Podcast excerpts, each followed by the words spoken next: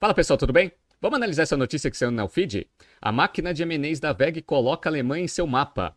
A VEG anunciou mais uma aquisição essa semana, agora de uma empresa alemã focada em energia eólica, e também divulgou seus resultados para o mercado. Vamos entender um pouco da estratégia que está sendo conduzida pela VEG e também como que foram os resultados do terceiro trimestre de 2023. Se você gosta das nossas análises, por favor, dê um like nesse vídeo. E se você puder compartilhar as nossas análises com pessoas que possam fazer bom uso delas, a gente agradece. Pessoal, um aviso rápido. Se você está ingressando no mercado de trabalho ou está em posições iniciais e deseja acelerar sua carreira, conhecimento de negócios é a ferramenta fundamental para você atingir os seus objetivos. A BTC está com inscrições abertas para as turmas do primeiro semestre de 2024 do seu curso mais tradicional, que é o General Business Program. Nele, a gente apresenta todo o ferramental de soft skills, comunicação e negociação empresarial finanças, matemática financeira, contabilidade, valuation, estratégia de investimentos, assim como marketing, estratégia corporativa, modelagem de negócios e problem solving. Como eu falei para vocês, é o curso mais tradicional da BTC. A gente tem mais de 8 mil alunos formados que estão desenvolvendo as suas carreiras em consultoria estratégica, mercado financeiro e áreas de negócios em grandes empresas. Então entre no nosso site www.btcompany.com.br e faça parte das turmas do primeiro semestre de 2024, turmas de férias em janeiro em intensivo ou turmas regulares de fevereiro até junho na modalidade virtual ao vivo via Zoom ou presencial na Avenida Paulista. Vejo vocês em 2024. Bom, vamos começar a falar aqui sobre aquisições recentes da VEG. Não faz muito tempo, eu fiz um BTC News analisando a aquisição que a VEG fez de fábricas de uma empresa norte-americana para conseguir manter a sua estratégia de crescimento internacional. Isso daqui foi no dia 25 de setembro de 2023, a notícia aqui do Valor Econômico. VEG compra 10 fábricas no exterior por 400 milhões de dólares. E a VEG, ela vem nesse esforço nesses últimos anos de aumentar a sua presença internacional diversificando a sua receita em moeda forte e diminuindo o risco da exposição no mercado brasileiro. Faz todo sentido, né? E agora fez essa grande aquisição, anunciou essa semana, de uma empresa alemã que tem foco na parte de desenvolvimento de tecnologia para energia eólica que é uma unidade de negócio que ainda tem mais representatividade de receita nacional do que internacional, mas a VEG ela está fazendo essas aquisições pontuais para começar a ter mais exposição lá fora do que aqui dentro. Vamos entrar na notícia principal. Um mês depois de desembolsar um investimento milionário fora do Brasil, a catarinense VEG acaba de anunciar mais um aporte que tem como destino reforçar a expansão de sua operação em outras fronteiras. Na noite dessa terça-feira, dia 24 de outubro, a companhia informou que fechou um acordo para aquisição de uma fatia minoritária de 45% da Bwind, empresa alemã especializada em engenharia e desenvolvimento de tecnologia para aerogeradores e seus componentes. O valor da transação não foi revelado. Interessante, né?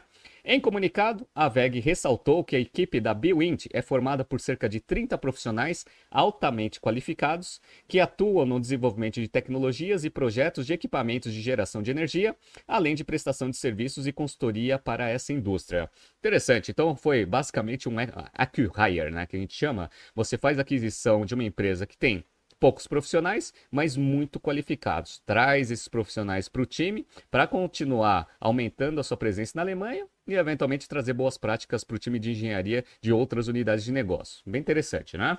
Segundo a empresa, a aquisição se encaixa em sua estratégia de crescimento do portfólio de soluções de geração de energia, dentro dos negócios da divisão de gerador, é, geração, transmissão e distribuição de energia que ele chama de GTD, que é uma das unidades, na verdade, das quatro unidades, é a segunda de maior representatividade. Vamos lá. No segundo trimestre de 23, a unidade de GTD respondeu por 41,9% da receita operacional líquida da VEG de 8,1 bilhões de reais. A receita da divisão no mercado interno teve queda anual de 4,4% para 1,92 bilhão. Em contrapartida, no mercado externo, houve um crescimento de 82% para 1,49 bilhão de reais. Então a gente está percebendo que é aquele ponto que eu falei para vocês, né? É, como essa unidade de negócio ainda tem mais exposição para o mercado interno do que externo, você vai fazendo aquisições pontuais de empresas que atuam nesse, nesse segmento, só que fora do Brasil, para você conseguir ter mais exposição à moeda forte, diminuindo o risco do mercado interno. Bem interessante, né? Bora, vamos lá. Entre julho e setembro, os negócios de geração de energia no mercado europeu foram um dos pontos destacados pela companhia, juntamente com as entregas de projetos de transmissão e distribuição na América do Norte. O investimento anunciado hoje se soma à compra da operação dos motores elétricos industriais e geradores da empresa americana Regal Rexnord. O acordo em questão foi oficializado no último dia 25 de setembro e envolveu um aporte de 400 milhões de dólares, que foi o que eu mencionei para vocês ali no início desse BTC News, né? Bora! Em agosto, em outro investimento relacionado a esse mapa internacional, a empresa já havia anunciado a compra de um terreno de 640 mil metros quadrados na cidade de Tula, no México, por 40 milhões de dólares para expandir sua capacidade de produção no país, onde já atua com outras cinco unidades. Então você amplia a sua produção no México para conseguir atender tanto o mercado local, que é o México, mas também toda a América do Norte, dado que Estados Unidos, Canadá e o México em conjunto fazem parte ali da sua receita internacional, quase 50%. Vou mostrar para vocês agora nos financials, né? E a VEG divulgou seus resultados do, do terceiro trimestre de 23. E é interessante que mostra a consistência dessa estratégia e também da entrega de resultado financeiro de curto prazo. Vamos ver? Então vamos lá, vamos ver como que foi o trimestre aqui da VEG. Quem está vendo no YouTube e no Spotify, eu estou mostrando para vocês aqui o seguinte. Bom, a primeira coisa que eu gosto bastante, todo mundo que tem aula comigo, tanto no Strategy Finance Program quanto no General Business Program, sabe que eu adoro analisar ROIC. Né? Então, ó, o ROIC da empresa no terceiro trimestre de 22 era de 27,9. Agora está em 35,4. Então, ano contra ano, o ROIC com uma expansão muito forte, maior agregação de valor econômico, né? A receita, ela chegou a 8 bilhões aqui no terceiro trimestre, né? Com um crescimento ano contra ano de 2,1%. Interessante. Mercado interno e externo daqui a pouco a gente fala, mas mercado externo já representa mais né, a receita do que mercado interno. Então a estratégia está dando certo, né? Lucro líquido foi de 1 bilhão 311, com uma margem líquida de 16,2 contra uma margem líquida de 14,6 do terceiro trimestre do ano passado. Então melhorou receita, teve crescimento, melhorou a margem líquida também. E melhorou o ROIC, que é sensacional. E o EBITDA, que todo mundo gosta, né? O EBITDA ficou em 1 bilhão 738, uma expansão de 10% em relação ao EBITDA do terceiro trimestre de 22, com uma margem EBITDA de 21,5 contra 19,8 do mesmo trimestre do ano passado. Então, em termos operacionais, o terceiro trimestre da VEG, sem grandes surpresas, foi sensacional, como sempre, né? Então, a VEG é uma das melhores empresas aqui em termos de entrega operacional. Olha que interessante, pessoal. Olha como o movimento de internacionalização ele está funcionando. Para quem está vendo aqui no YouTube e no Spotify, eu estou mostrando desde o primeiro trimestre de 22 até o terceiro trimestre de 23 como que estava a representatividade de receita, mercado interno mercado externo. Então, ó, Primeiro trimestre de 22 e segundo trimestre de 22, vocês estão vendo que mercado interno representava 51%, 49% mercado externo. Já ficou meio a meio no terceiro trimestre de 22 e a partir do quarto trimestre de 22, receita vindo do mercado externo já supera a receita do mercado interno. Atualmente, 53% da receita vem do mercado externo e 47% vem do mercado interno, ou seja, a estratégia de internacionalização está começando a ser refletido aqui na representatividade de receita. E aí é ótimo, por quê? Porque você diminui bastante o risco de ficar exposto 100% ao mercado interno e diversifica também sua receita em moeda forte, né? Bom, no mercado externo, pessoal, qual que é a região que mais representa de receita. Então, ó, do 100% aqui da receita internacional, 48,5% é América do Norte. E aí vocês viram que aquelas estratégias de aumentar o parque produtivo e comprar operações de fábricas lá na América do Norte faz todo sentido porque é a região onde você tem mais exposição de operação, né? América do Sul e América Central, 12,4%. Isso daqui também é interessante porque a, o Brasil aqui, ele consegue exportar rapidamente aqui para a América Latina porque fica muito mais próximo, né? Só que a Europa está com 24,1, que é a segunda maior região. E essa daqui é onde a Bioindy ela se encaixa. Por quê? Porque a, a VEG ela está focando no mercado europeu também e a gente consegue ver isso na representatividade. Olha que interessante. Ó. No terceiro trimestre de 22, a Europa representava 22,3%, agora é 24,1%.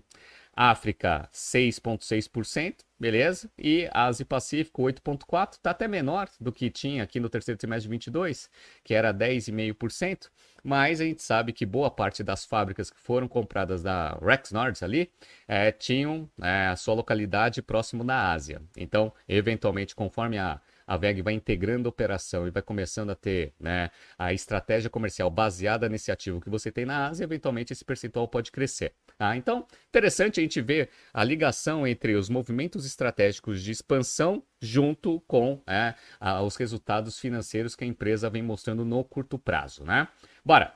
Como eu falei para vocês, a Vega ela tem quatro unidades de negócio. Nesse trimestre, a unidade que mais representou de receita foi a de equipamentos eletrônicos industriais, 47,3%. Nessa daqui, pessoal, vou até dar um zoom aqui para quem está vendo no YouTube e no Spotify.